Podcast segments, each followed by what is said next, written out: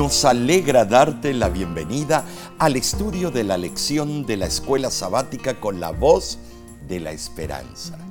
Por este medio nos unimos para aprender juntos de la palabra de Dios. Si estás conectado a través de la televisión, YouTube, Facebook o por audio, gracias por acompañarnos. Claro que sí, y te agradecemos por compartir este estudio con otros. Hazlo por las redes sociales, eh, Messenger, WhatsApp, mensaje de texto. Bendice a otros de la misma manera en que tú eres bendecido. Bien, hoy Omar saludamos a la hermana Podaca. Ella nos dice lo siguiente. Me encanta su programa, dice ella. Los veo todas las semanas. Soy miembro de una iglesia muy chiquita en Batebe, El Fuerte, Sinaloa, México. Ah, y soy la directora de la escuela sabática. Tengo poco tiempo que me bauticé, por lo tanto, poca experiencia, dice ella. Sus estudios y comentarios me han ayudado mucho en mi responsabilidad de compartir con mis hermanos los mensajes de la lección. Un saludo y que Dios los bendiga. Les saludamos en Cristo, hermana Apodaca. Amén. Dios les siga guiando en su liderazgo en la iglesia adventista allí en Sinaloa, México. Así sea. Que la bendición del cielo rodee su vida siempre. Así sea. Bien, para dar inicio a este estudio, pidamos a Dios sabiduría. ¿Qué les parece? Como solemos hacerlo siempre. Claro. Padre que moras en los cielos, esta lección es una lección impresionante. Queremos llevar todos nuestros designios, nuestros pensamientos en tus manos, a tu trono celestial utilízanos y que todo sea para honra y gloria tuya. En el nombre de Cristo Jesús. Amén. Amén, amén. Bueno, estaremos repasando la lección número 2 para el 14 de octubre de 2023 y se titula La misión de Dios en favor de nosotros, segunda parte. Omar, ¿por qué será que Dios nos eligió para ser parte de su misión. ¿En serio? ¿No es cierto? Sí. ¿Cuál es realmente nuestro papel? Hmm. ¿Cómo podemos llevar a cabo una misión de esta índole? Bueno, sí, de verdad, siendo que Dios es un Dios misionero, ¿escucharon? Es un Dios misionero. Claro que sí. El pueblo de Dios debe ser un pueblo misionero porque nosotros lo representamos a Él. Claro. El texto de esta semana está en Mateo Mateo capítulo 28, versículo 19. Y dice así, por tanto, id y haced discípulos a todas las naciones, bautizándolos en el nombre del Padre, del Hijo y del Espíritu Santo. Esta comisión de Cristo puede ser considerada la razón básica del trabajo misionero de nuestra iglesia. Así es. ¿Es cierto? Notemos que el cristianismo fue la primera religión que asumió un carácter internacional. En buena medida, hermanos, eh, las religiones paganas carecían del celo misionero, o sea, eran básicamente de carácter nacional y no se proponían a convertir a las, a las personas de otras nacionalidades. Claramente, hermanos, la gran comisión de Mateo capítulo 28, versículo 19, elimina las fronteras nacionales.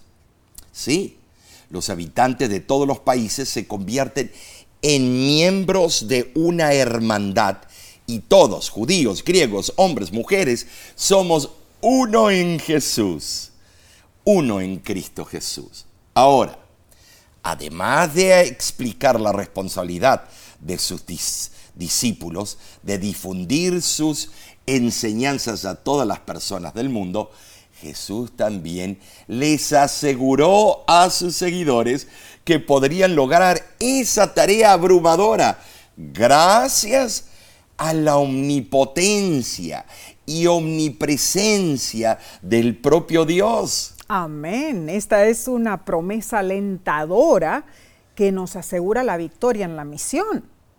Y los autores de la lección comentan lo siguiente. El tema de Dios como Dios de misión aparece a lo largo de las escrituras. Es el hilo conductor de la historia humana y demuestra el propósito de Dios para su creación. Además, consolida la revelación divina con un enfoque principal, la restauración de la imagen de Dios en sus hijos caídos. La misión de Dios también funciona como el trasfondo a través del cual debemos ver y entender la palabra de Dios. Cuando leemos la Biblia, podemos identificar a un Dios que intencionalmente se acerca a nosotros a pesar de la separación causada por el pecado a través de su misión, Dios continúa restaurando la relación quebrantada con la humanidad hasta el momento glorioso en que Él hará nuevas todas las cosas. Y mientras tanto, Dios ha escogido manifestarse a nosotros de tal manera que podamos entender su naturaleza y propósito. Y sobre todo, que podamos tener una relación real y duradera con Él. En otras palabras, Nesí, esto es, esto es tremendo. No solo llegamos a conocer a Dios, sino que también compartimos con otros nuestra experiencia con Él y su amor eh, salvífico. Claro, es tremendo. Entonces, en las Escrituras, Dios nos da los elementos básicos de su misión. Así es. Y el comentario bíblico eh, de Charles Ellicott dice lo siguiente. En la frase haced discípulos, el verbo griego es el mismo que se traduce como instruir en Mateo 13:52. La idea reconoce el principio de sucesión en el oficio apostólico. Los discípulos habiendo aprendido plenamente lo que su maestro, su rabino, les había enseñado, ahora se convertirían a su vez como escribas del reino de los cielos en maestros de otros. Es sugerente que en esta solemne comisión se haga hincapié en la enseñanza, más que en lo que se conoce como el elemento sacerdotal del ministerio cristiano.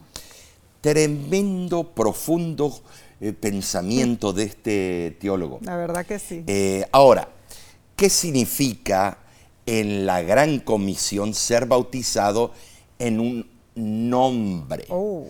Eh, ahora estamos yendo a lo profundo. Sí, sí, sí. La respuesta la encontramos en el hecho importante del Antiguo Testamento de que el nombre de Dios revela lo que Él es. Amén y tu nombre y el mío también. Eso es lo único que si nos quitan eso, perdemos nuestra identidad. Entonces, el bautismo ya no es como había sido en manos de Juan, simplemente un símbolo de arrepentimiento, sino que también es una señal de que los que se bautizan entran en una relación completamente nueva con Dios. Amén. Se visten del traje de justicia. Gloria a Dios. La unión de los tres nombres, Padre, Hijo y Espíritu Santo, es para mí una fórmula celestial y en sí misma es una prueba de la distinción e igualdad de las tres personas divinas. Oh, Aunque algunos atacan esta idea, estimados, encontramos las tres personas a través de todo el Antiguo Testamento y el Nuevo. Seguro que sí. Eh, bueno, eso lo estudiaremos, Omar, en la lección ah, del domingo. Entonces, hermanos, en virtud de la gran misión, todos nosotros somos llamados en cualquier capacidad a compartir nuestra fe. Claro. O sea, ser parte activa en el cumplimiento de la gran misión es un requisito para ser discípulos de Cristo. Así es. Bien, analicemos entonces la lección del domingo 8 de octubre titulada El Dios Trino, el origen de la misión.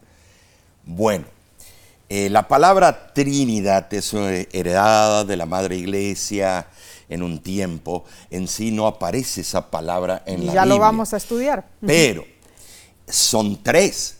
O sea, la deidad son tres. Claramente, entendemos que la misión de Dios en la Biblia pone a Jesús al frente y en el centro. Muy cierto. Amén por eso, porque Muy así tiene que ser. Cristo es el único camino a la salvación. Así es. ¿Lo entendemos? Él declaró en Juan 14, 6, yo soy el camino, la verdad y la vida. Nadie viene al Padre si no es por mí o por medio de Cristo. Pero debemos notar que Jesús nos ayuda a comprender la centralidad de- del Dios bueno, trino en su misión. O sea, todo lo que Cristo hizo, lo hizo para su Padre Celestial. O lo hizo en nombre de su Padre Celestial. Y esto es una gran verdad, pero debemos recordar, hermanos, que la misión de Jesús no comenzó en sí cuando Él vino a este mundo como ser humano. El Padre Celestial le dio la misión a Jesús antes de la creación de nuestro mundo. Esto es maravilloso. O sea, Dios planeó alcanzar a la humanidad incluso antes de colocar los cimientos de nuestro planeta. Entonces, Dios intencionalmente entró en la historia de la humanidad para lograr ese propósito. Debemos entender que el Hijo creó el mundo. Juan 1, 3, y lo hizo en la plenitud del tiempo. Gálatas 4, 4. Dios por su lado demostró su amor al enviar al Hijo aquí en la- a la tierra para redimir la creación caída. ¿Saben? Sí, el Hijo vino. Y ahora estamos entrando temas a veces controversiales. Murió en la cruz y venció la muerte. Sí. Amén por eso. Luego, siendo enviado por el Padre Celestial, el Espíritu Santo vino a la tierra. ¿Para qué? Para convencer al mundo de pecado, de justicia y de juicio. Juan 16, 8 al 11. Así el Espíritu continúa hoy la misión del Padre y del Hijo, empoderando y enviando al pueblo de Dios a cumplir la misión. Y se habla muy poco del Espíritu Santo. Es más, hay una ola que está entrando que ataca la idea del Espíritu Santo como la conocemos realmente en la Biblia. Verdaderamente todo eso confunde, ¿no? Sí. Ahora, la creencia en el Dios que es tres personas Claro, es una de las enseñanzas bíblicas más difíciles. Omar. claro, sí lo es. Eh, el cristianismo es la única religión, eh, bueno, la única religión mundial que la sostiene. Y como lo has dicho, la palabra Trinidad en sí no se encuentra en la Biblia, ¿no es cierto? Lo que sí tenemos, hermanos, son numerosas evidencias bíblicas que presentan tres facetas. Número uno, hay un solo Dios. Claro, Número dos, Él es una unidad de tres. claro. Y número tres, son tres personas que hacen parte de la deidad. ¿No es cierto? Y esas tres personas de la deidad están unidas en el plan, en la obra de salvar a las almas perdidas. Gloria a Dios. Los tres, no solo Cristo. Amén. Después de su resurrección, Cristo se apareció a sus discípulos y les prometió en Lucas 24, 49, en sí, las palabras célebres, he aquí yo enviaré la promesa de mi Padre sobre vosotros, pero permaneced en la ciudad de Jerusalén hasta que seáis investidos del poder desde lo alto. ¿Sabes, Nesí? Aquí encontramos la realidad de la misión trina de la deidad en una frase. Veamos, en primer lugar, la promesa del Padre. En segundo lugar, la seguridad del Hijo sobre el cumplimiento de esa promesa. Y en tercer lugar, la promesa en sí, o sea, la venida del Espíritu Santo. Mm, tremendo. ¿Y qué aprendemos de esto, hermanos? Bueno, que la misión no es nuestra, pertenece a la deidad. Amén. Y esto jamás fallará, hermanos.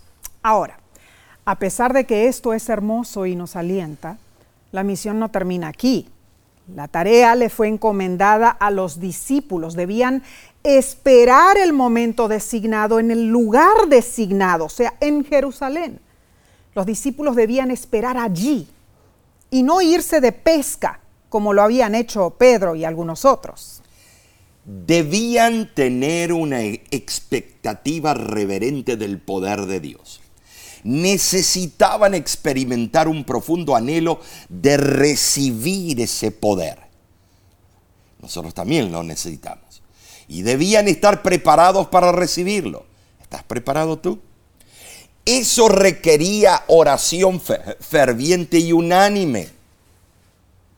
Ahora en sí, notemos que esa promesa era un bautismo, no con agua, sino con el Espíritu, con el fuego del Espíritu. Pocos días después ocurrió el Pentecostés. No hay duda que los que debemos predicar debemos obtener poder de lo alto. En el griego el vocablo es dunamis, mm. significa fuerza, capacidad, poder, de donde viene la palabra castellana eh, dinamita. Así es. Eh, se deriva de dunamis. Entonces, el poder del Espíritu es para testificar, para proclamar el Evangelio con fuerza, poder, para llevar a otros a Cristo. Gloria a Dios. Entonces, como testigos, los discípulos fueron el primer y más importante eslabón de evidencia visible entre el mundo y el Cristo crucificado, resucitado y ascendido. El discípulo amado escribió en primera de Juan 1.3, lo que hemos visto y oído, eso os anunciamos. Tremendo. La obra mundial de evangelización fue iniciada por representantes esparcidos en diferentes lugares, hermanos. Predicaron a los judíos de Fenicia, Chipre, Antioquía, de Siria y, Cilicia. Y luego se extendió gracias a los extraordinarios viajes misioneros de Pablo. Entonces, la comisión que Cristo dio al enviar a los doce creció y se hizo una obra mundial. Todo esto se basa en el trasfondo de que tenemos un Dios misionero, un Dios que es una unidad de tres personas coeternas, Padre, Hijo Espíritu Santo. Dios es inmortal, todopoderoso, omnisapiente y omnipresente. Él es Dios trino, Él es el origen de la misión. Gloria a Dios. Y leo del libro Evangelismo, Mar, página 448 dice, debemos cooperar con los tres poderes más elevados del cielo el Padre, el Hijo y el Espíritu Santo. Y estos poderes trabajarán mediante nosotros, convirtiéndonos en obreros juntamente con Dios. Hermanos, tenemos un elevado privilegio. Somos los dignatarios eternos del Trino Dios. Nuestra misión es colaborar con ese poder trino, ese poder que rige el universo. Más aún, ese poder trino de Dios está obrando constantemente en nuestro favor. Alabado sea Dios, ¿no es cierto, Omar? Así es. Daremos entonces seguimiento, hermanos, a este hermoso estudio en unos segundos. Volvemos enseguida.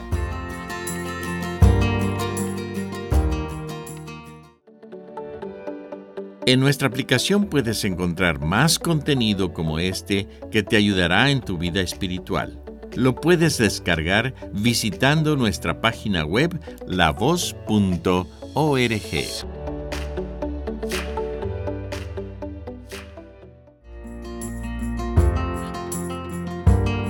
Este estudio nos ayuda a entender la misión de Dios hacia nosotros y nos muestra que nosotros somos parte de esa misión. Gracias por acompañarnos. Bien, prosigamos entonces, analicemos la parte del lunes 9 de octubre titulada Hacer discípulos, el centro de la misión. Cuando hablamos del centro de una misión, nos concentramos en sus objetivos esenciales. Así es. Por ejemplo, la histórica misión del Apolo 11 en 1969 cumplió la meta del presidente John F. Kennedy. Así fue. Su promesa, Su objetivo principal fue realizar un alunizaje eh, tripulado y controlado y luego regresar a la Tierra. Yo me acuerdo haberlo visto. Tremendo. En la Luna hubo exploración científica por parte de la tripulación del módulo lunar. Lograron el despliegue de una cámara de televisión para transmitir señales a la Tierra y los dos astronautas recolectaron muestras de materiales y fotografiaron extensamente el terreno lunar. Todo se llevó a cabo exitosamente para cumplir la misión de la NASA. Así fue, Omar, impresionante. Y de la misma manera, la misión de Dios eh, se centra también en objetivos. Así es. Conformados, lógicamente, de componentes básicos encontrados en Mateo 28 del 16 al 20. Número uno, Jesús invitó a sus discípulos a encontrarse con Él en Galilea. Número dos, Jesús les declaró su autoridad y soberanía. Número tres, Jesús comisionó a sus discípulos a llevar a cabo una tarea específica, o sea, a ser discípulos. Y número cuatro, Jesús prometió estar con sus discípulos hasta el fin. Esto, no, hay dudas entonces. Hacer discípulos es el enfoque principal de la gran comisión ¿sí? y la vital tarea de la misión de Dios. Ahora eh, debemos notar algo, notemos algo interesante. En la gran comisión el único verbo de acción con acento imperativo es hacer discípulos. Las otras instrucciones, enseñar, bautizar y compartir, son características del proceso del discipulado. Son los medios por los cuales cumplimos el mandato de hacer hmm. discípulos. Muy, muy interesante, Omar. Ahora, la gran comisión es universal en su alcance. Todo verdadero seguidor de Jesús debe participar en la misión de hacer discípulos. Claro, hay que tener frutos. Seguro. Además, el mensaje a transmitir es el Evangelio eterno de Cristo y está destinado a todo el mundo, sin limitación geográfica, sin barreras sociales o restricciones étnicas. Es tremendo. Eh, esto es cierto. El libro Testimonios para la Iglesia, tomo 9, página 18, nos dice lo siguiente. Debemos ser conductos consagrados por los cuales la vida del cielo se comunique a otros. Los que han sido sepultados con Cristo por el bautismo deben entrar en una nueva vida y dar un ejemplo vivo de lo que es la vida de Cristo. La obra a la que nos habéis consagrado que os habéis consagrado consiste en dar a conocer el Evangelio de la salvación. Sumamente claro el, mensaje de esa cita, Omar. Y en realidad tenemos el poder celestial que nos impulsa a cumplir la misión de Dios, ¿no es cierto? Así es. Leo también del libro En los lugares celestiales, página 190, que dice, por nosotros mismos no tenemos fuerza pero Él dice, estoy con vosotros todos los días, ayudándoos, guiándoos, confortando, santificando, sosteniéndoos, dándoos éxito en hablar palabras que llamen la atención de otros hacia Cristo y despierten en sus mentes el deseo de entender la esperanza y el significado de la verdad, volviéndolos de las tinieblas a la luz y del poder del pecado a Dios. Entonces, la misión es hacer discípulos. La lección te pregunta, ¿cómo este mandato de Jesús afecta la manera en que tú vives y ministras a los demás? ¿Qué puedes hacer para involucrarte más en lo que has sido llamado a hacer? Tremendas preguntas. Esto sí me hace recordar a, eh, una historia. Eh, la historia del hermano Rivera. Oh, sí, sí, Él había sido miembro de una iglesia adventista por más, si te recuerdas, de 30 años. Mm, claro que recuerdo. El hermano Rivera asiduamente asistía a todas las reuniones, los cultos de oración, eh, la escuela sabática, Sí, el sí. culto divino y la sociedad de jóvenes también. Y siempre se sentaba en la misma banca, Sí, ¿te acuerdas? parecía una gallina y te- todo el tiempo. Y cuidadito que alguien se atreviera a sentarse en Uh, ese se lugar. enojaba y le decía, ese es mi Mm, lugar. Sin pelos en la lengua, le decía, ese es mi asiento. Oh. Quítate de ahí, ¿no es cierto? Algo tremendo. No tenía pelos en la lengua. Eh, sí, me acuerdo. Y la, la cara piadosa diciendo eso. En cierto día llegamos con la voz de la esperanza a presentar una semana de evangelismo en su iglesia. El hermano Rivera, por primera vez en 30 años, decidió hacer la obra misionera. Sí. Tremendo. se paró frente a la iglesia y se dispuso a invitar al primero que pasara por la vereda ahí en la esquina de la iglesia. Y lo hizo, ¿no? Sí, Claro. pero el primero se veía como un hombre desinteresado y decidió no decirle nada. El segundo se veía muy antipático y lo dejó pasar. Finalmente vio que venía una joven cabizbaja con una mano dentro de su bolsa o su cartera. El hermano Rivera se llenó de valores y decidido dio un salto y se puso al frente a la joven y le dijo, me acuerdo, Jesús te ama y se preocupa por ti. Tremendo. Y sorprendida, la joven levantó su cabeza. Y Omar tenía los ojos llenos de lágrimas, Sí, sí, ¿no es cierto? era. Y la, la muchacha le dijo a este hermano, nunca nadie se ha preocupado por mí. Y en ese momento ella sacó su mano de la cartera. Es que traía una 9 milímetros, era una 9 milímetros, ¿verdad? Sí, sí.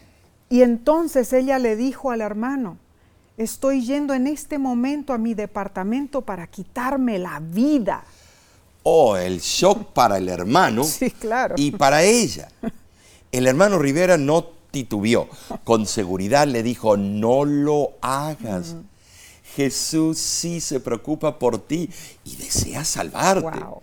Ven a mi iglesia y lo conocerás. Tremendo. Esa joven decidió aceptar la invitación. Al final de la semana de evangelismo, ella se bautizó y hoy día es una fiel hija del reino en la causa del Señor y también no se quedó allí, es una fiel misionera. Claro que sí. Poco se imaginó el hermano Rivera, ¿no? El alcance de su decisión de compartir a Cristo con un alma necesitada. Hermano, hermana, involúcrate hoy en la misión de Dios.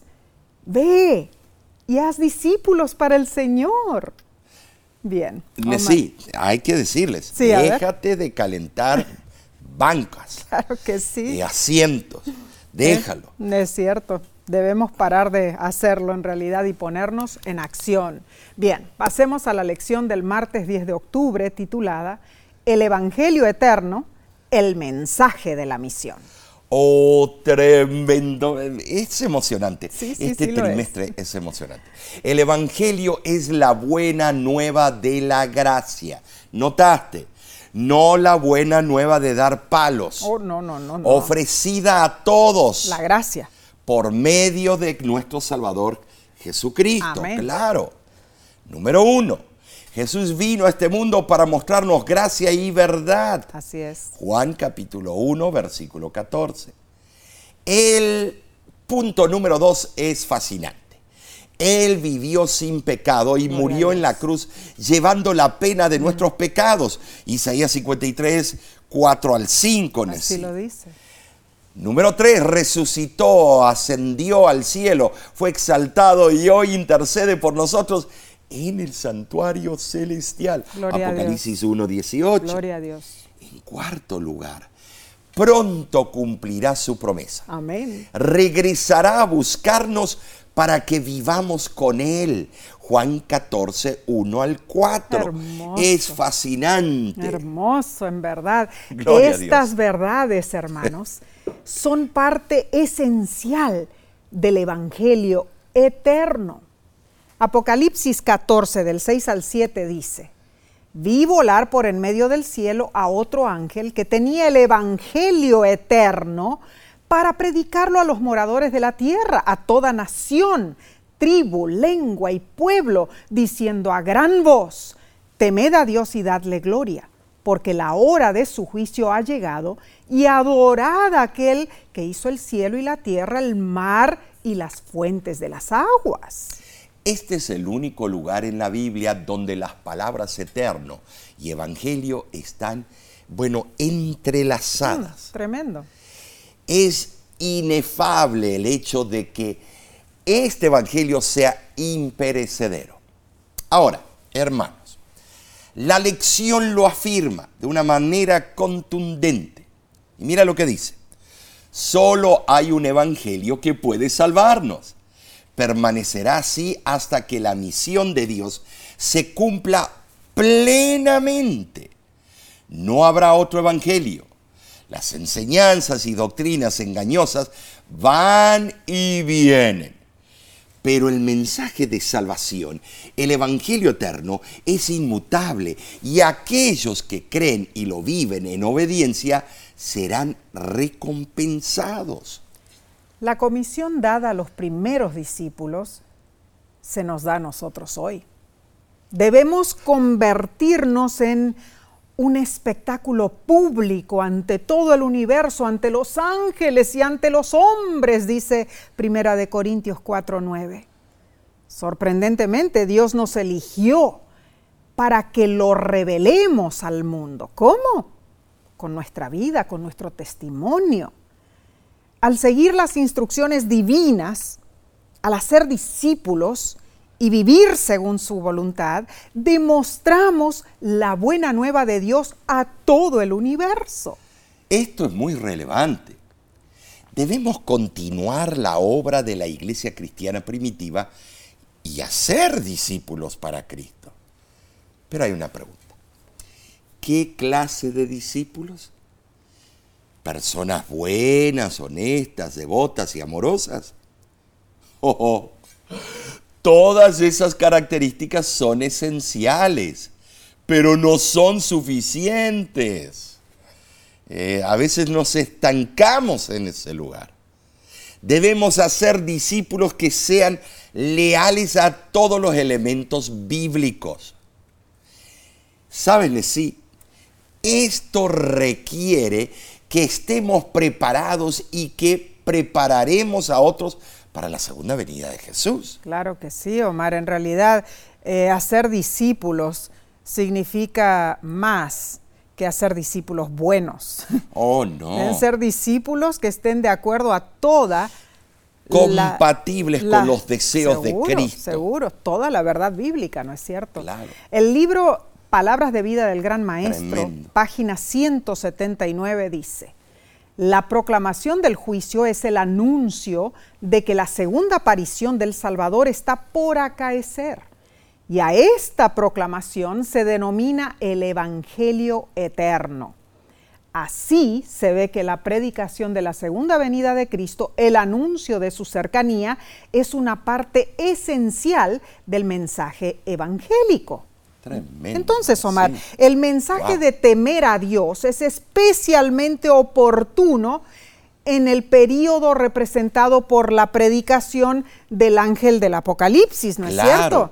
Porque los seres humanos se han entregado a la adoración de dioses del materialismo, eh, del poder y muchos otros dioses que han oh, inventado, ¿no es cierto? Oh, sí, sin embargo, hermanos, en sí tenemos que eh, darnos cuenta, el mensaje concerniente al juicio, eh, siempre es acompañado por una exhortación mm. que revela que el fin aún no ha ocurrido. Uh, gracias a Dios mm. por eso.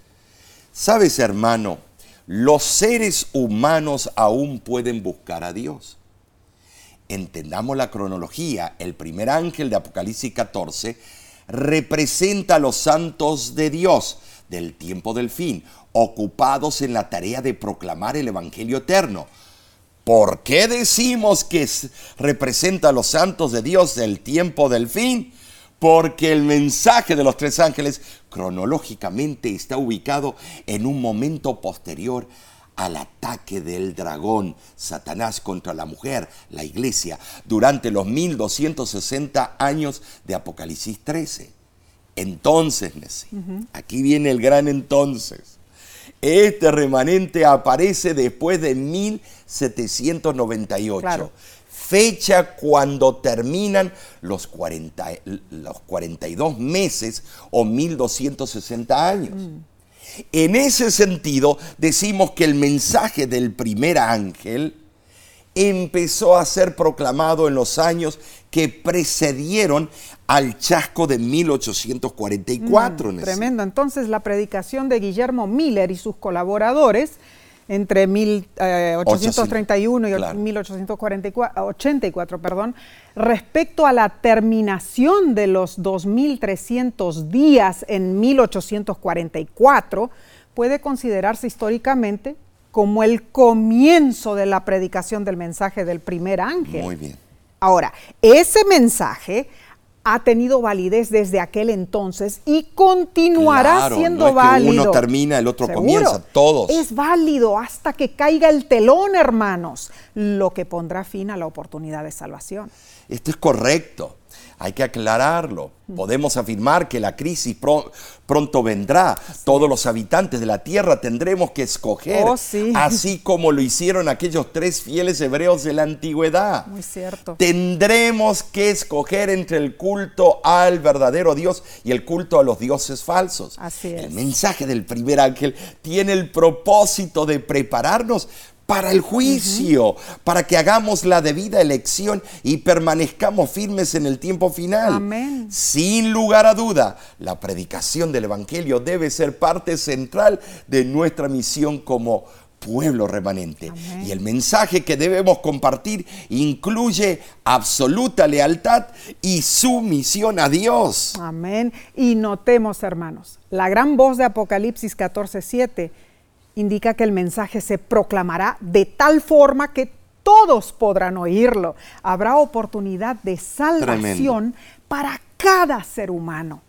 Hagamos hincapié en esto, hermanos. El Evangelio eterno es el único Evangelio para salvar a la humanidad. Y ese Evangelio continuará mientras haya gente que salvar. Como siervos de Dios, debemos estar ocupados en la tarea de proclamar ese evangelio. Tremendo, sí. Bien, estamos aprendiendo muchísimo.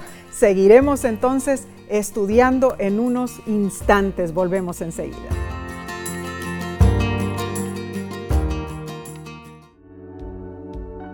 Con seguridad estás disfrutando este estudio de la escuela sabática. Te invitamos a buscarlo en formato de video por nuestro canal de YouTube lo puedes encontrar en youtube.com diagonal La Voz de la Esperanza.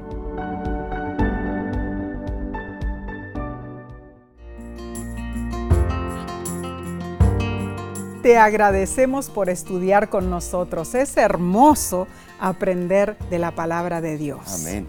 Pasemos entonces, hermanos, al estudio del miércoles 11 de octubre titulado El pueblo de Dios los canales de la misión. A lo largo de la historia de este mundo, Dios siempre ha tenido a aquellos que representan fielmente a su carácter. Así es. Siempre hubo un remanente. Personas leales y obedientes a los principios y propósitos divinos. Así es. Sabes, mi hermano, el pueblo de Dios está formado de los bueno, yo diría de los que hemos sido llamados y hemos aceptado la invitación divina a ser partícipes de su gracia. Todos hemos sido y seguimos siendo instrumentos, canales de Dios para el cumplimiento de su misión. Pero esto no es algo nuevo, hermanos. Desde tiempos del Antiguo Testamento Dios ya tenía un propósito especial para su pueblo. Por ejemplo, el pacto de Dios con Abraham y sus descendientes marcó una intención específica. Abraham fue llamado y comisionado para ser agente de la misión de Dios, un canal de bendición para las naciones. Omar, en realidad el proceso de atraer a las naciones vecinas a las verdades divinas fue la estrategia misionera es, de Dios desde el Antiguo Testamento, ¿no es, Es cierto? cierto. Ahora, claro, Abraham y los otros que fueron llamados fueron escogidos dentro de una relación de pacto con Dios, ¿no es cierto? Interesante. Y eso se basaba en una condicionalidad implícita de fe y obediencia. Es cierto. Ahora, en el Antiguo Testamento, la misión de Dios continuó. En el Nuevo Testamento dice. Digo, perdón, en el Nuevo. Ajá.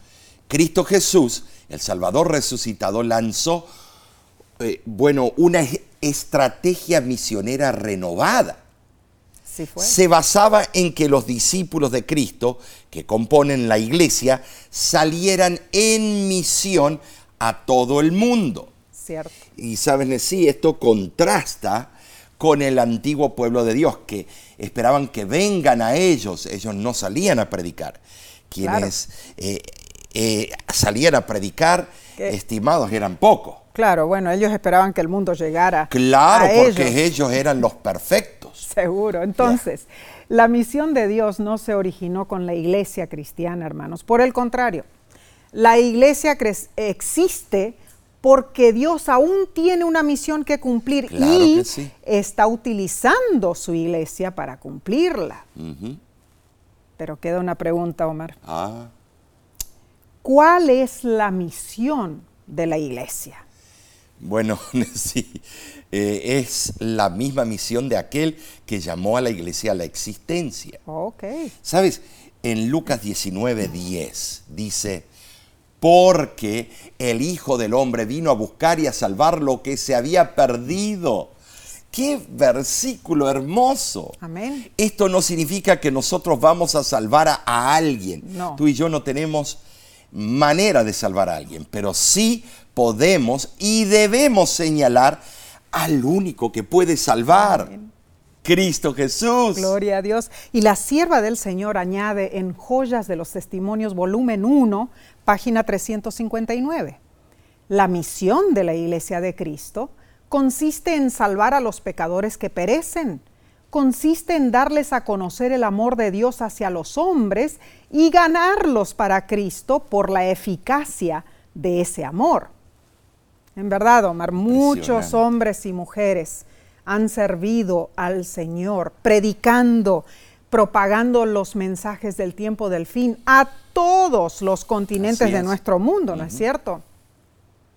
Por ejemplo, hermanos, en Norteamérica estuvo Guillermo Miller. Miller se, se convenció que si la palabra de Dios era veraz, debía comprobarse a sí misma. Y con ese pensamiento él decidió descubrir la armonía en todas las aparentes contradicciones bíblicas. El resultado de su estudio lo llevó a convencerse de que la segunda venida de Cristo sería en forma visible y que ocurriría antes del milenario. Tristemente, el error de Guillermo Miller fue poner fecha de cumplimiento. Cristo dijo a sus discípulos que el día y la hora nadie lo sabe, ni aun los ángeles. Sin embargo, después del gran chasco de 1844, Miller se dio cuenta de su falacia y entendió el correcto significado del cumplimiento profético. Y sabes, Nesí, en ese tiempo, en ese mismo tiempo, personas de diferentes denominaciones aceptaron la predicación del segundo advenimiento de Cristo. ¿Cierto? Empezaron a estudiar las profecías todos. Eh, personajes como José Bates, Uriah Smith, Elena de White y tantos otros, ¿no es cierto? Que siguieron estudiando asiduamente y se dieron cuenta que la venida del Señor estaba aún en el futuro. Así es. Ellos y muchos otros continuaron predicando los mensajes de los tres ángeles con poder, con resolución. Amén. Hombres y mujeres de Dios han servido como canales de la misión divina. Y aunque hubo equivocaciones en algunas interpretaciones proféticas, eso nunca cambió la certeza de la venida inminente de Cristo a este mundo. Amén. Verdaderamente ocurrió un despertar mundial, ¿no es cierto?, con respecto a las profecías del fin. Y ese despertar permanece hasta hoy y no desaparecerá, hermanos, hasta el día de su venida. Amén, definitivamente. Si nos recordamos un, un hombre llamado Wolf de origen judío, cómo empezó con poder a predicar la segunda venida de Cristo y también las profecías de Daniel y Apocalipsis. Definitivamente el grupo que se considere el remanente debe predicar este mensaje, vivirlo y entenderlo cabalmente. Cierto. No puede ser un grupo que le rinda homenaje a una madre caída de la gracia de Dios. Mm. Y digo homenaje porque cualquier iglesia que acepte las doctrinas tradicionales o cambios que ha hecho la madre iglesia se transforma en una de las hijas de la mujer descrita en Apocalipsis 17. Uh. Si esto te duele, uh. mejor que ahora lo sepas antes que veas al, al, Hijo de Dios venir en las nubes y no puedas ir con Él a la patria eterna. Esto es muy serio, Omar. Claramente, hermanos, la misión de Dios es para la iglesia lo que el oxígeno es para nuestra vida. Sin oxígeno perecemos, ¿verdad? Sin misión, la iglesia perece. Entonces la lección te pregunta, ¿qué puedes hacer tú personalmente para sostener la vida de tu iglesia? Hmm. ¿Estás haciendo algo o estás estancado en los laureles del pasado? Tremendo. Hermano, hermana, es un privilegio y una tremenda responsabilidad que prediquemos el Evangelio en estos últimos días de la historia de este mundo. Si estás en las redes sociales, cuéntanos cómo estás compartiendo el mensaje de salvación con otros. Bien, vayamos, Omar, al estudio del jueves 12 de octubre titulado El mundo, la arena de la misión. Bueno, los magnates aconsejan que la ubicación de un negocio es monumental para tener éxito. Sí lo dicen. Sin embargo, el alcance geográfico de la misión de Dios es global, no un solo lugar. Leamos Apocalipsis capítulo 7, versículo 9 al 10. Y dice así, después de esto miré, y he aquí una gran multitud de todas las naciones, tribus y pueblos y lenguas que estaban delante del trono y en la presencia del Cordero, y clamaban a gran voz diciendo, la salvación pertenece a nuestro Dios y en Isaías 49, 6, Dios le dijo lo siguiente al profeta. Poco es para mí que tú seas mi siervo para levantar las tribus de Jacob y para que restaures el remanente de Israel. También te di por luz de las naciones para que seas mi salvación hasta lo postrero de la tierra. Entonces, Omar, aunque el Mesías vino para reunir las ovejas perdidas de Israel, también vino para ser el Salvador del mundo entero. Claro. En la lección de esta semana presenta dos textos cruciales que enfatizan la importancia de hacer discípulos. Así El primer texto, bueno, lo leímos, es Mateo 28, 19. Y pues, y haced discípulos a todas las naciones. Todas las naciones. Y el segundo texto está en Apocalipsis 14, 6. Tremendo corrobora la idea global, porque dice a los moradores de la tierra, a toda nación, tribu, lengua y pueblo. Ambos textos, Omar, tienen un punto de conexión, el lugar de la misión. Todo el mundo. El Evangelio de Cristo debe llegar a todas partes, hermanos, a todas las naciones, lenguas y pueblos. La influencia del Evangelio, eh, sabes, hermano, debe unir a los salvos en una gran hermandad. Amén. Como fieles hijos de Dios, tenemos un solo modelo a imitar. Es Cristo. Si aceptamos la verdad en Jesús, nuestros prejuicios serán derribados y el Espíritu de Dios unirá nuestros corazones. Y de acuerdo a los autores de la lección, cuando Jesús dijo, seréis mis testigos en Hechos 1.8, tenía en mente tres áreas geográficas. Área número uno, me seréis testigos en Jerusalén. O sea, en ese momento sus discípulos estaban cerca de Jerusalén. Jesús básicamente les dijo, empiecen a compartir su experiencia con Dios con aquellos que están cercanos a ustedes. Hermano, hermana, la misión comienza en nuestra casa, con nuestra familia, nuestros vecinos, nuestros amigos. Ese es el lugar más importante de la misión. Área número dos incluye extendernos un poco. Hmm. Jesús dijo que luego sus discípulos fueran a Judea y Samaria. Entonces, Nesí, con eso en mente, ahora se abre, abre el círculo, la circunferencia. Claro, claro. Entonces, nuestra misión también involucra a los que están, de cierto modo, cerca, pero al mismo tiempo un poco más lejos. Mm. Podrán estar en Los Ángeles o Nueva York, pero hay que estirarse a las áreas mm. circunvecinas.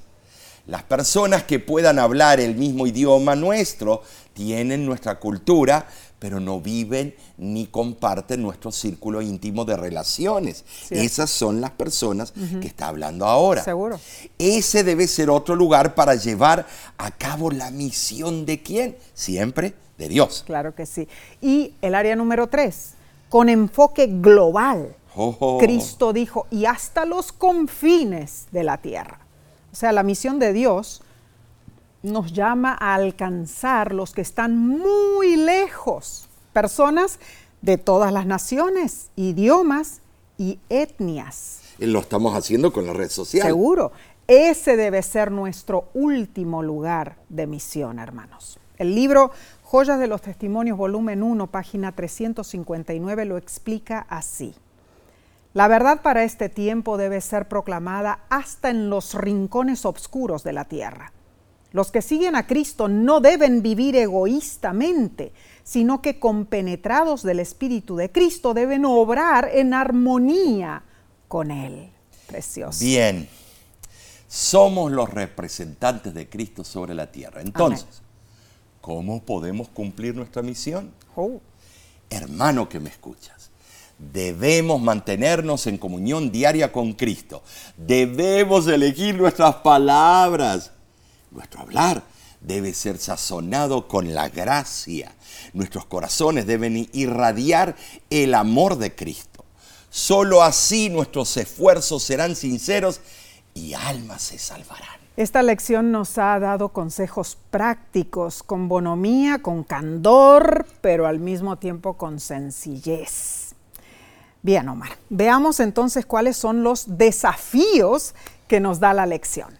El primer desafío, ora todos los días de esta semana por la comunidad, el barrio donde tú vives. Dios te ha dado, pues, Dios te ha puesto allí por una razón. Y el segundo desafío es investiga la demografía del área donde vives. ¿Qué tipo de personas viven a tu alrededor? Mm. ¿Hay diferentes etnias y religiones? Mm. Hay ancianos, jóvenes, pobres o ricos. Hablan diferentes idiomas. Pídele a Dios que te muestre cómo puedes ser un canal de su amor para esas personas. Amén y amén, así amén. Así que encontremos el punto principal de esos dos desafíos. Hermoso y bendecido estudio, Omar, ¿no es cierto? Así es. Sinteticemos entonces. Número uno, en la gran comisión, todos somos llamados a compartir nuestra fe. Es un requisito para ser discípulos de Cristo. Número dos, el Dios trino originó la misión. Es un solo Dios en unidad trina. Número tres, hacer discípulos es el centro de la misión de Dios y nos involucra a nosotros. Y sí, así es. El número cuatro, el Evangelio eterno es el mensaje de la misión de Dios. Número 5. Como pueblo de Dios, somos los canales de su misión. Y número 6. El mundo entero es la arena de la misión. Wow, Omar, qué precioso, ¿no es cierto? Bueno, la semana que viene continuaremos con otro fascinante estudio. La próxima lección se titula El llamado de Dios a la misión acompáñanos nuevamente y estudiemos juntos, ¿no es cierto?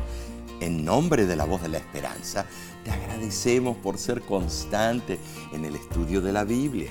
Sabes, La Voz de la Esperanza es un programa mundial de radio y televisión de la Iglesia Adventista del Séptimo Día desde 1942.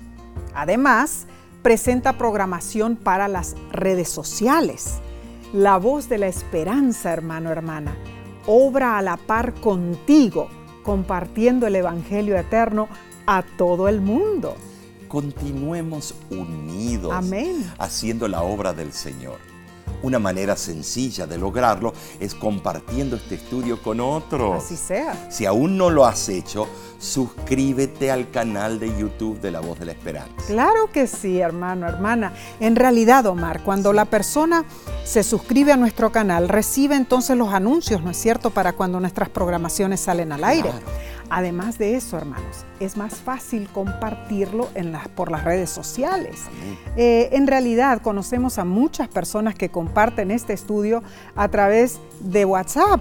Ah, también por Messenger veo que le- eh, le están circulando la lección, ¿no es cierto? Es importante que otras personas también Amén. conozcan de Cristo. Hermano, hermana, Dios te bendiga y te guarde. Dios haga resplandecer su rostro sobre ti y tenga de ti misericordia. Dios alce sobre ti su rostro y ponga en ti paz.